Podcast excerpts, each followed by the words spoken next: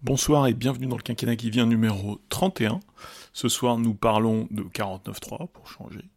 d'Ukraine et de gaullisme imaginaire et nous disons un mot des diversions.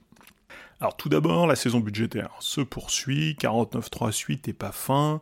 Le gouvernement a lancé en fin de semaine dernière l'opération 49.3 sur les deux textes budgétaires de l'automne. Et donc le gouvernement a engagé sa responsabilité sur la première partie, les recettes du PLF, et sur la troisième partie, les recettes toujours, du PLFSS. Dans le PLFSS, la première partie, c'est une loi de règlement en fait qui clôture l'exercice 2021. La seconde partie, c'est une loi de finances rectificative. Et la troisième partie, ce sont donc les recettes, et la quatrième, les dépenses. Alors ce saucissonnage des textes euh, mériterait de, d'être surprenant, euh, mais il est vraiment lié à la nature spécifique des lois de finances qui, qui suppose que les recettes aient été votées, qui exigent, puisqu'il ne suppose, qui exige que les recettes aient été votées pour euh, commencer à discuter des dépenses. Et donc le saucissonnage est possible parce que c'est une interprétation euh, établie du Conseil constitutionnel qui permet justement d'aménager les différents outils du parlementarisme rationalisé, et le 49.3 est euh, le plus, bel, le plus beau de ces outils, à ces textes très spécifiques que sont les lois de finances. Donc les oppositions ont déposé trois motions de censure, deux pour la gauche, une sur chacun des textes, une pour le RN, euh, le RN n'ayant rien déposé sur le PLFSS, ne voulant pas contribuer à un tunnel de motions de censure, comme, ils ont dit. Deux ont été discutées euh, cet après-midi, la troisième le sera ce soir. Elle n'avait aucune chance d'être votée,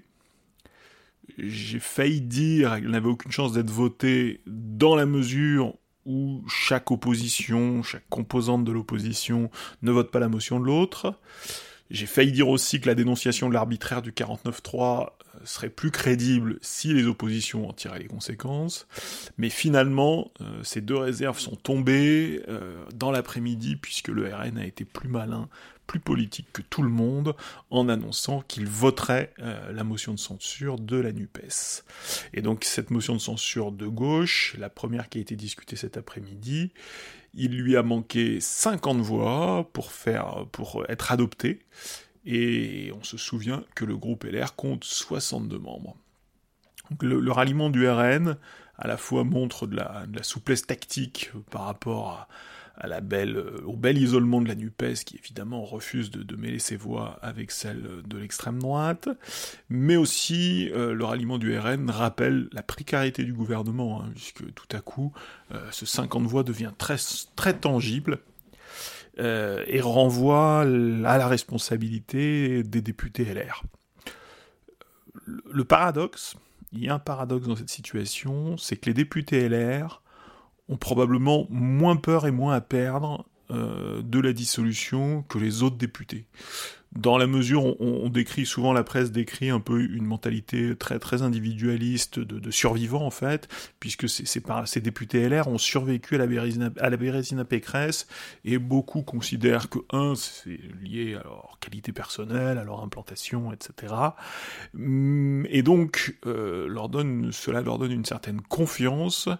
Euh, donc ça c'est ça c'est le premier point. Ils craignent probablement moins la dissolution que les autres à tort ou à raison, mais en tout cas ils peuvent se représenter les choses comme ça. Mais par contre, il, est quand même très probable que le résultat de législative anticipée affaiblirait leur position collective en donnant avec une double possibilité, soit la dissolution donne finalement, finit par donner au président la majorité qu'il n'a pas eu en juin dernier, par un jeu de vase communicant, notamment peut-être par un affaiblissement de la NUPES, Deuxième hypothèse, le renforcement de la position du FN. Alors peut-être pas l'accès au pouvoir du FN qui serait euh, un séisme politique, hein, et, de, 89 à, 289, euh, il y a quand même une marche un petit peu haute. Euh, alors Je n'ai plus en tête les chiffres de progression de Giorgia Meloni en, Italie, mais euh, voilà, la, marche, la marche est haute, elle est peut-être pas infranchissable, mais en tout cas elle est très haute. Mais ce qui est certain, c'est que euh, les députés LR euh, sont à la fois individuellement sans doute les moins fragiles en cas de dissolution, et collectivement ceux qui ont le plus à perdre, puisqu'aujourd'hui ils sont dans la situation charnière avec avantage maximum, mais ils n'en font rien. Le gouvernement les a aidés en refusant de demander la confiance en juillet, hein. une obligation qui pourrait être introduite dans la Constitution un jour, et les oppositions, euh, désormais, en contournant leurs responsabilités, entretiennent un régime, ce régime de majorité, euh, les professeurs de droit aiment bien parler de gouvernement minoritaire, un régime de majorité entre chiens et loups, qui permet certes à l'État de fonctionner, mais qui produit beaucoup de frustration pour l'opposition comme pour la majorité, un fonctionnement euh, qui est loin euh, d'être optimisé.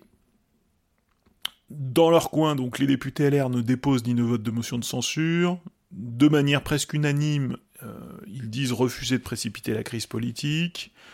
Euh, sachant que la coopération ouverte avec l'exécutif est une ligne euh, extrêmement minoritaire.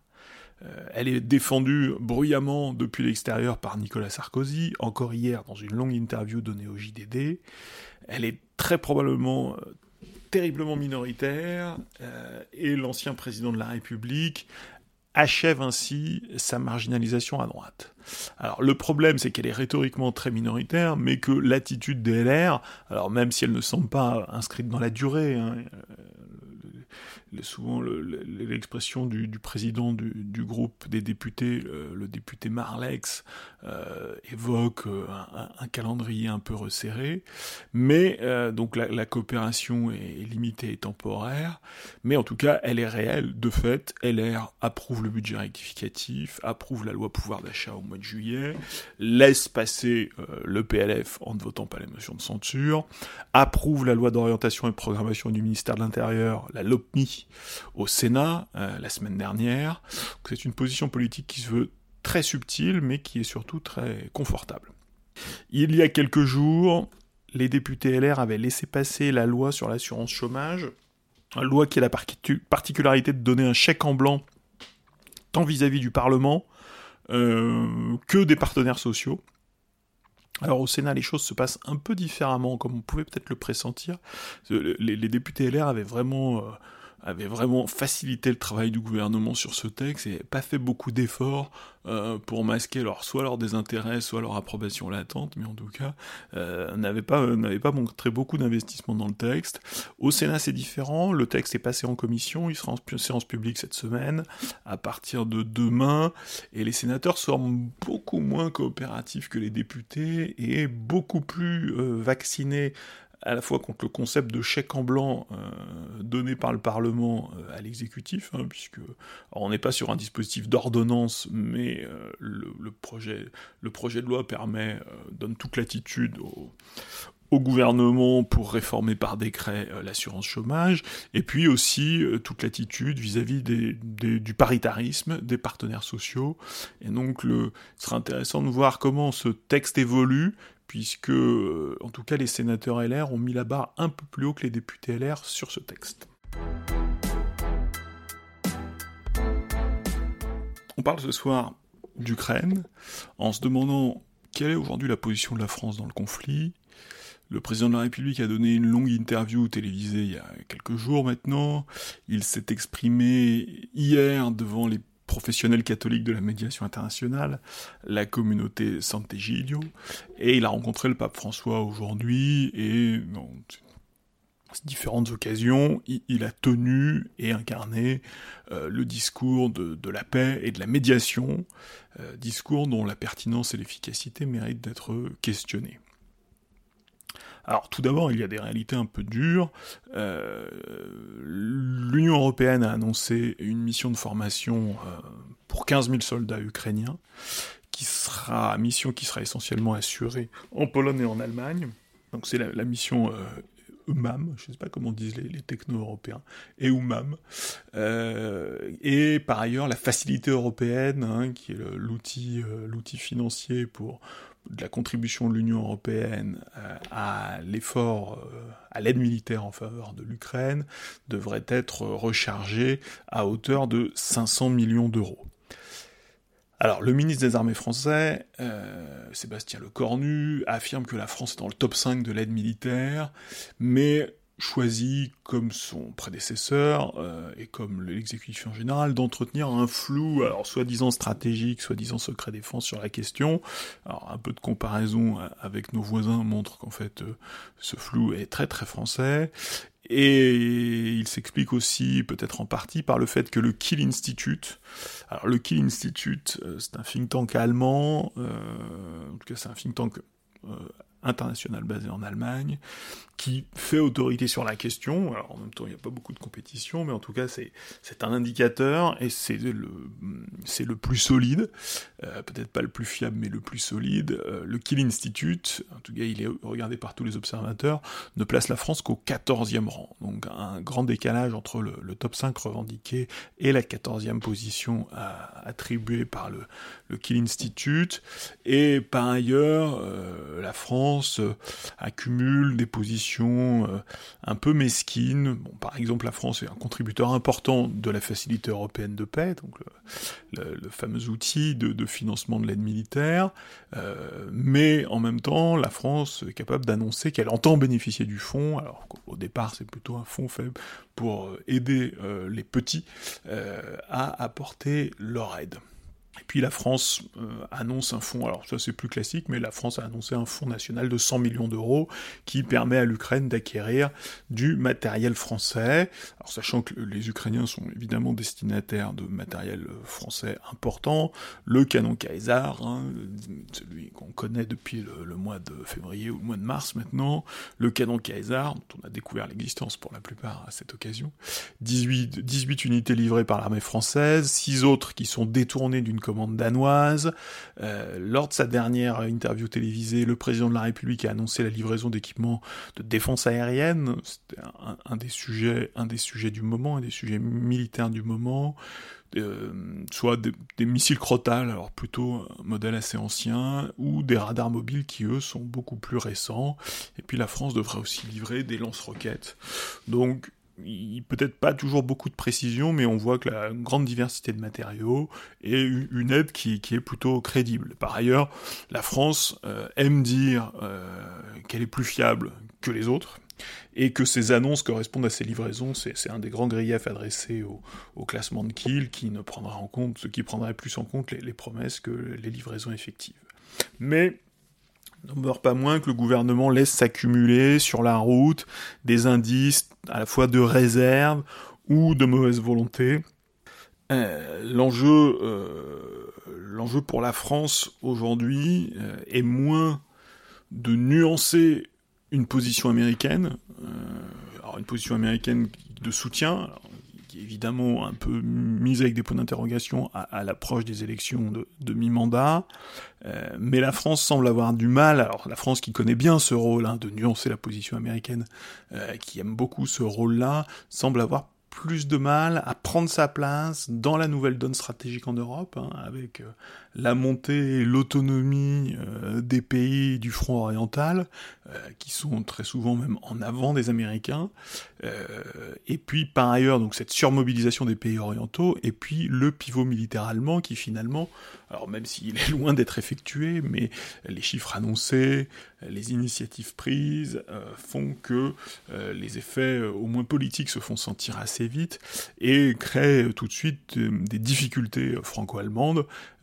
la, presse en a beaucoup parlé, mais euh, la, relation euh, Scholz-Macron euh, ne fonctionne pas très bien. Le Conseil des ministres franco-allemands a été a été reporté s'inédier et Français et Allemands accumulent un certain nombre de difficultés tant sur les dossiers stratégiques que sur les dossiers énergétiques. Par ailleurs, le président de la République a même réussi à semer le trouble sur la doctrine nucléaire française, euh, qui là est euh, la grande singularité de la France, c'est d'être une puissance nucléaire, d'être la seule puissance nucléaire du continent, euh, en tout cas du continent occidental, de la partie de, de l'Europe de l'Ouest, comme on disait autrefois. Et là où la doctrine impose d'entretenir l'ambiguïté, le président a fait une petite faute de com comme il, comme il les affectionne, en disant trop clairement qu'il n'y aurait pas de réponse nucléaire à une attaque nucléaire en Ukraine, ou dans la région, euh, ce doux ou dans la région ayant évidemment été reçu 5 sur 5 par euh, les pays membres de l'Union Européenne, éventuellement les pays membres de l'OTAN, euh, alors qui ne considéraient pas être couverts par la garantie française, mais parfois la France a un peu la, l'envie de, proposer la garantie française comme, euh, comme étant une alternative à la garantie américaine, euh, avec ce genre de déclaration, évidemment, euh, la, position, française devient, la proposition française devient toute relative. Alors, pour le président de la République, il ne s'agissait pas de se mettre au niveau des, des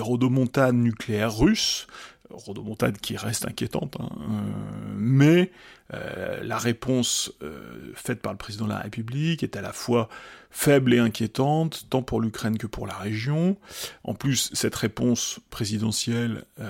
prend le contre-pied d'une déclaration de 2020, au cours de laquelle le président de la République, là, tout au contraire, avait pris soin de rappeler que les, intérêts vitaux de la France, ce qui est le, bon concept pour parler de doctrine nucléaire, avait une dimension européenne. Et donc euh,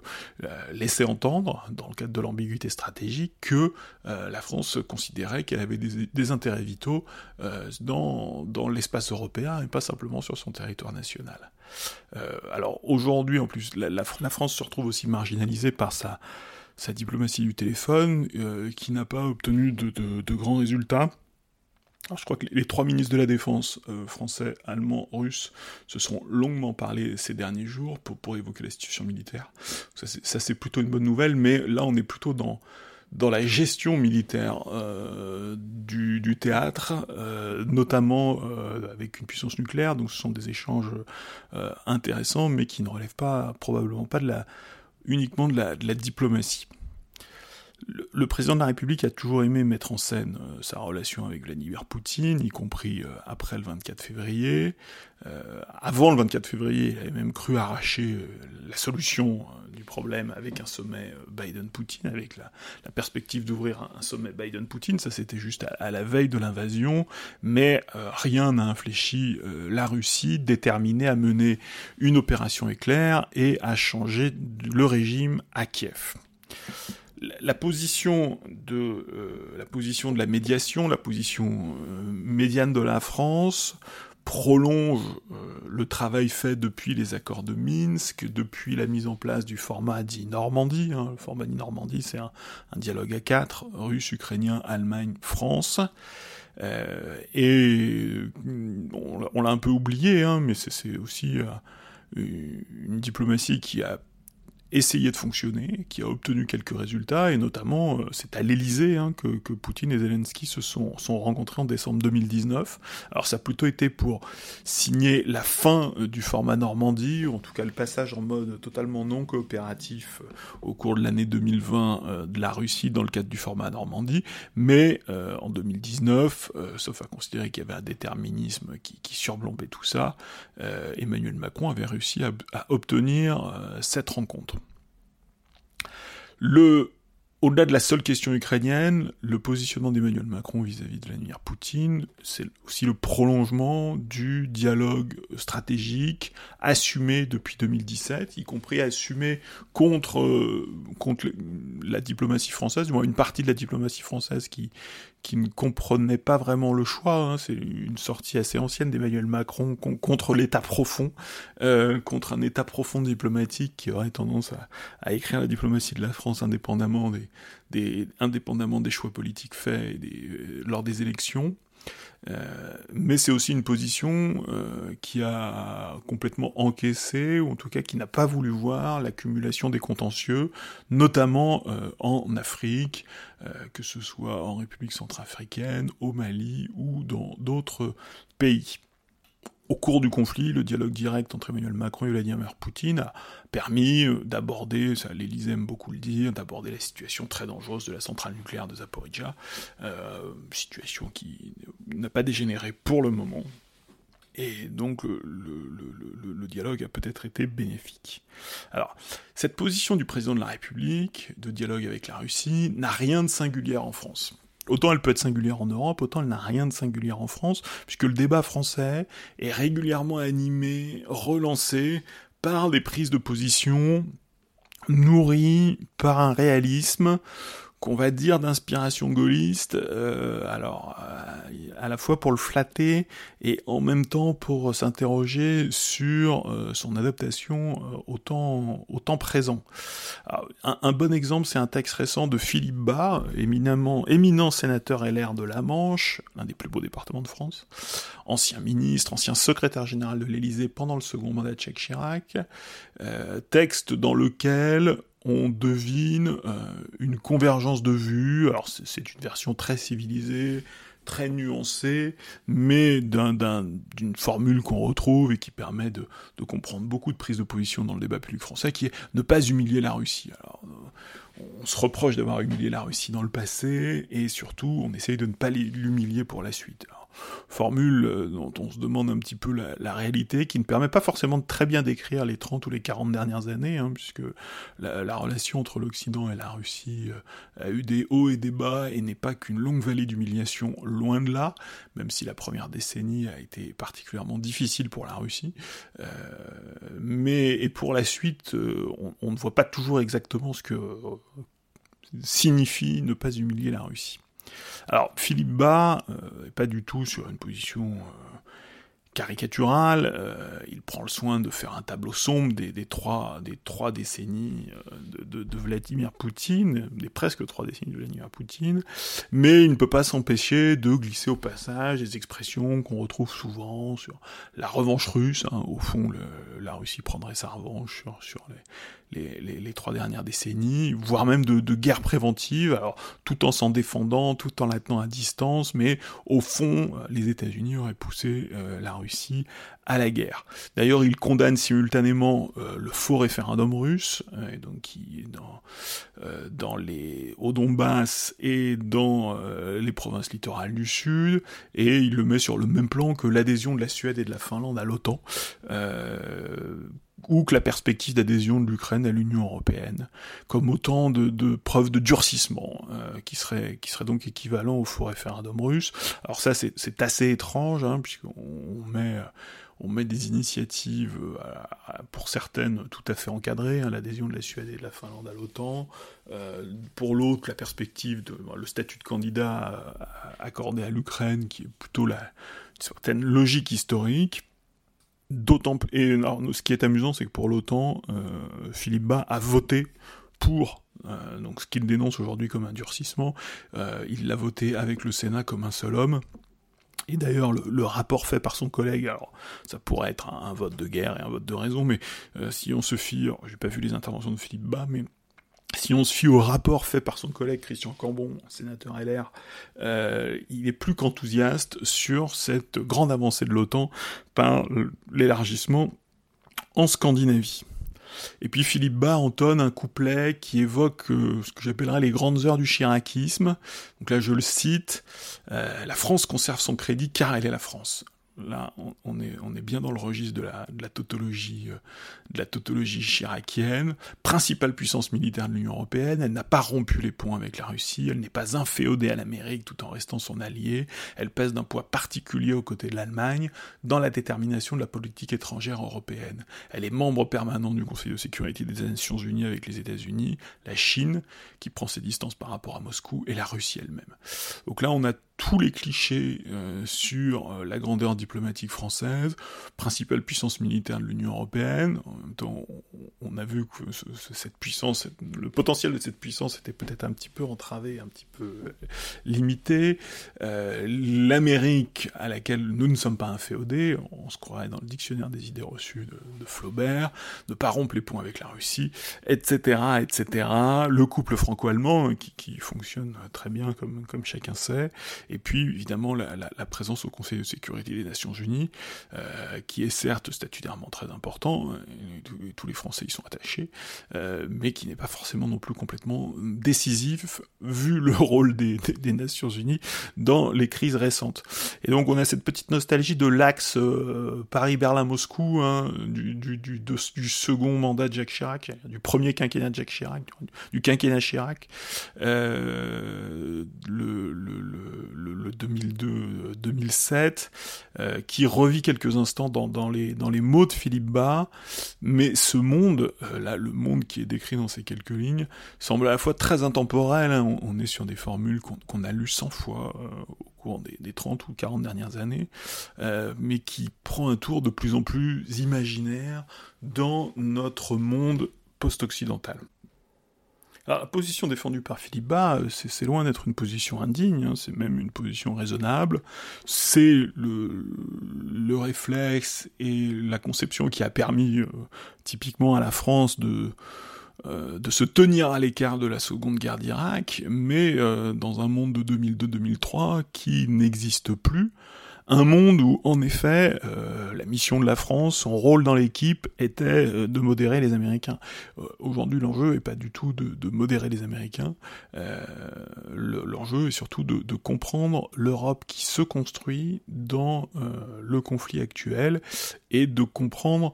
que la Russie ne mène pas seulement des guerres préventives ou ne prend pas simplement des revanches, mais a une vraie politique d'affrontement avec l'Occident établi euh, depuis maintenant peut-être plus d'une dizaine d'années. Hein. Des fois, on date le tournant de 2007-2008, donc depuis une quinzaine d'années. Mais on le sait, hein, c'est pas du tout un reproche dans beaucoup de situations historiques. Euh, il faut un peu de temps euh, pour qu'on réalise que le monde d'aujourd'hui n'est plus celui d'hier. Alors, dans, un registre assez voisin, une autre grande voie du réalisme, alors une vraie grande voie du réalisme en France, Philippe Bas, pas forcément, s'exprime pas tous les quatre matins sur la politique étrangère, hein, c'est l'ancien président de la commission des lois, euh, ancien ministre des affaires euh, sociales, ou de la solidarité, je sais plus exactement quel était son titre, donc euh, son, expression sur, le conflit était un peu incidente, c'est aussi pour ça qu'elle a été remarquée. Par contre, il y a une autre voie du réalisme qui, elle, est beaucoup plus fréquente, c'est Renaud Girard, qui tient l'éditorial international du Figaro, mais qui est ancien reporter, hein, qui il y a moins de dix ans était encore sur le terrain, euh, et donc euh, quand même très soucieux, et moins soucieux des, des, grandes idées intemporelles, des, des grandes images intemporelles convoquées par Philippe Bas, mais sur une position assez voisine. Euh, par contre, ce qu'il observe aujourd'hui, c'est pas tant euh, la nécessité euh, ou la crainte d'humilier la Russie, ou le texte de Philippe Bas était consacré surtout à écarter le, rêve d'un changement de régime en Russie. Donc, évidemment, une discussion un petit peu, déconnectée du réel, puisque peu, de gens travaillent à ça. Le, positionnement de Renaud Girard dans, un de ses derniers éditos du, Figaro, c'est plutôt de dire que ça y est, le rapport de force est établi, et donc une fois que le rapport de force est établi, devrait inciter à la négociation politique. La négociation politique, c'était la position de départ. Il y a eu un épisode guerrier, l'épisode guerrier produit, et euh, le, raisonnement, c'est de dire ben, l'épisode guerrier produit ses effets, et le principal effet de cet épisode guerrier, c'est de permettre justement à l'Ukraine euh, d'ouvrir la négociation dans, dans une position avec un rapport de force établi. Il rappelle alors position évidemment qui peut sembler un peu irréelle d'un point de vue ukrainien, mais qui s'adresse surtout aux jusqu'au boutiste français, puisqu'il y en a aussi. Et aux jusqu'au boutiste français, il annonce que Poutine euh, n'est ni partant ni parti, que la Russie garde un certain nombre d'avantages stratégiques, euh, notamment la quantité, euh, c'est difficile à, difficile à contester, euh, et que probablement, alors là c'est une appréciation, euh, ne relève pas de l'évidence, qu'elle défendra très probablement euh, le Donbass et la Crimée autrement que qu'elle n'a défendu les, les, conquêtes post qui ont été faites après le 24 février. Alors, la question de départ, c'est la France peut-elle être euh, médiatrice dans, le conflit, et dans le conflit réel, hein, pas simplement médiatrice dans, le discours. Euh, deux chercheurs français, alors qui sont sur des lignes assez différentes de celles de Philippe Bas euh, et de Renaud Girard, Adam Bachko et Gilles Doron-Soro, Dame Bashko, on le connaît bien si on s'intéresse aux, talibans, c'est un spécialiste de l'Afghanistan, hein, donc il n'est euh, pas, euh, pas, un professionnel de la Russie, euh, il intervient en tant que chercheur en il intervient en tant qu'intellectuel, mais sa spécialité sont, ce sont les talibans. et les deux chercheurs qualifient la position française de bancale, et cette position bancale n'aurait que des inconvénients. Euh, typiquement, euh, en tant que médiateur, euh, la place est prise. La place est prise par la Turquie, qui est beaucoup plus impliquée dans toutes les négociations, alors qui pour le moment ne porte pas sur le, le fond de la situation, mais toutes les négociations périphériques, euh, la, Turquie apparaît au cœur de toutes les négociations périphériques, et la médiation française finalement serait une, médiation toute rhétorique, euh, en plus sur un calcul qui ferait que la, la Russie ferait le tri au sein du monde occidental, la Russie qui n'a quand même pas hésité à, à, à marquer des points, euh, en tout cas à, creuser son sillon contre les positions françaises en Afrique depuis dix ans, tout à coup la Russie ferait le tri dans le camp occidental et se mettrait à, respecter, euh, pour toutes les raisons qu'a évoqué Philippe Bas par exemple, se mettrait à, prendre au sérieux la France alors qu'elle ne le prend pas depuis, elle ne prend pas au sérieux depuis dix ans, euh, et que le plan russe mis à exécution le 24 février ne peut pas se comprendre sans un grand mépris de l'ensemble des puissances européennes, euh, et aussi un pari sur l'affaiblissement américain. Donc la représentation, finalement, la représentation que fait, euh, que font les réalistes, finalement, d'Américains à l'initiative, c'est plutôt à l'inverse, c'est-à-dire que Vladimir Poutine s'est précipité sur la faiblesse américaine. L'invasion russe de février 2022 suit euh, la chute de Kaboul euh, à l'été 2021. Elle en est peut-être même la conséquence assez directe. Hein. Vladimir Poutine a commencé à faire monter la pression militaire et diplomatique et sans doute à préparer l'invasion à partir du mois de novembre, hein, soit quelques semaines après la chute de Kaboul. Alors, il est extrêmement hasardeux euh, d'évaluer la situation militaire à l'approche de l'hiver.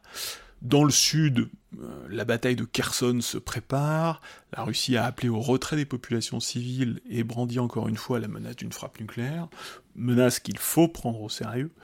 Euh, alors depuis quelques semaines, le sort des armes est favorable à l'Ukraine, qui mène, pour le dire dans des termes un peu russes, sa grande guerre patriotique, mais en face, la mobilisation partielle annoncée il y a quelques semaines par la Russie, va probablement du mettre du temps, mais devrait porter ses fruits. Hein. On sait que l'engagement russe est un, engagement très, très contrôlé, alors à la fois pour des raisons euh, positives, mais aussi pour des raisons euh, négatives. Euh, et donc, il restera à voir la, qualité militaire de, de, ces renforts qui reste très, très incertaine, très incertaine la qualité. Et puis, la semaine dernière, la Biélorussie semblait se préparer à entrer en guerre, et cela devra être confirmé dans les prochains jours. Alors, face à cette situation quand même très incertaine, euh, Bachko et Doron Soro, eux, posent un diagnostic très optimiste sur le rapport de force, hein, évoquant l'épuisement économique, la défaite militaire, allant même jusqu'à écrire que la reconquête de la Crimée euh, n'est pas impensable n'est pas impensable, c'est une, c'est une litote, euh, techniquement c'est une litote, euh, c'est quand même une formule audacieuse, et de ce point de vue-là, Renaud Girard et les réalistes français ont, peut-être quand même quelques arguments à faire valoir sur la, capacité à défendre la Crimée, et on l'a vu que l'attaque euh, du pont a été suivie de représailles assez intenses qui montrent que la Russie est tout à fait capable de graduer sa réponse.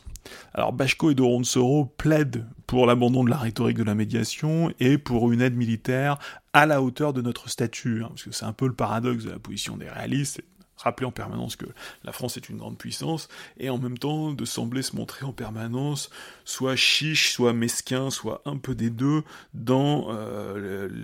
la fourniture de, l'aide militaire. Et puis, euh, cette aide militaire, elle est pas, elle devrait être surtout à la hauteur de l'ambition française, qui là aussi est très importante. Hein. Le, le, président de la République persuadé d'avoir redessiné l'Europe lors de son discours de la Sorbonne, euh, et donc de, une aide militaire à la hauteur de notre ambition dans la future sécurité européenne. Mais ce, qui se dessine, c'est surtout que la France se fait un peu contester son, monopole de conception euh, et d'imagination de la future architecture de sécurité européenne. on le voit dans les difficultés avec l'Allemagne. Euh, et, c'est évidemment un point qu'il faudra surveiller. Alors, Bachko et de Ronsoro terminent en disant que toute autre solution que la libération des territoires occupés ne fera qu'enquister un nouveau conflit, réactivable à tout moment, sur le modèle des enclaves russes de Transnistrie, donc en Moldavie, d'Abkhazie et d'Ossétie, euh, les, deux, régions de, Géorgie. Euh, alors c'est très vrai, euh, ça pourrait être du registre du réalisme, mais c'est peut-être ça la beauté de la diplomatie, c'est que évidemment les solutions diplomatiques ne règlent jamais complètement les conflits. La position du président de la République est plus prudente, évidemment, mais là où Bachko et Doronsoro visent juste, c'est bien sûr en disant que la manière dont elle est formulée n'a que des inconvénients, euh, qui ne consolident pas la position de la France dans l'UE, euh, la France prétendant jouer sur tous les tableaux, et euh, perdant presque sur tous les tableaux. Hein. Position bancale, c'est le terme moi, que j'ai bien aimé dans la, tribune de Bachko et de Ronsoro, position bancale qui est facilement suspectée euh, d'être aussi dicté, peut-être commandé, surdéterminé euh, par euh, certaines difficultés françaises hein, dans cette épreuve de vérité, notamment sur ses, sur ses capacités stratégiques. Hein. On sait que les, les, les armements donnés, les armements fournis à l'Ukraine sont pris directement à des armées françaises, dont le suréquipement n'est pas la première caractéristique. Termine par un mot sur les, diversions. Les, obsèques de la petite Lola, euh, victime d'un crime barbare à Paris, ont eu lieu aujourd'hui dans le Pas-de-Calais. Le débat politique va donc pouvoir commencer. En fait, il a déjà commencé, hein, comme chacun a pu le voir. Une partie de la droite et de l'extrême droite s'est précipitée sans beaucoup de vergogne sur euh, la situation administrative de la principale suspecte, euh, dans une attitude qui n'est peut-être euh, à la hauteur ni de la peine des parents, ni de l'émotion grande des Français, et de son côté, une partie de la gauche a splendidement convoqué Pierre Bourdieu pour proclamer que les faits divers faisaient diversion, selon une formule de Pierre Bourdieu des années 90 l'existence de crimes barbares n'a probablement pas vocation à être prise en charge par la politique spécifiquement, euh, mais euh, ces crimes frappent les esprits, structurent les représentations d'une société où la violence et le risque sont, sont désormais, semblent à beaucoup, omniprésents. Et en face euh, de ces violences, de cette société du risque, l'État semble, lui, désarmé, comme le montre, parmi euh, mille autres indices, si on prend le cas, euh, si on prend ce cas spécifique, la faiblesse d'exécution des OQTF, hein, qui, qui sans doute a un lien de cause à effet, n'a pas de lien de cause à effet hein, dans, la mécanique criminelle, mais qui en tout cas apparaît ou semble le, un indice de, l'impuissance de l'État, ou si on se place d'un point de vue euh, plus médical, hein, l'état de la médecine psychiatrique en France. Mais dans les deux cas, l'État semble euh, extraordinairement désarmé face à une société euh, où la violence monte et où les risques sont omniprésents. Voilà, c'est tout pour cette semaine. Euh, question des OQTF reviendra, hein, puisque elle était au cœur, euh, elle est au cœur, elle sera au cœur de, du projet de loi immigration hein, qui a été reporté, qui devait être discuté cet automne, euh, qui a été reporté au début de l'année prochaine. Euh, c'est évidemment un sujet de préoccupation pour les, pour les pouvoirs publics. Euh, il est évident euh, que, que ce débat aura lieu, que c'est un débat, que c'est un débat difficile, que c'est un débat difficile pour l'État parce que parce que c'est une épreuve, une épreuve de, c'est à la fois une, entreprise extrêmement difficile et aussi une épreuve, une épreuve de volonté et de vérité. Et donc c'est ça, ce qu'on verra, je pense, au, au début de l'année prochaine, très probablement. D'ici là, il me reste à vous souhaiter euh, une bonne semaine et à vous donner rendez-vous la semaine prochaine.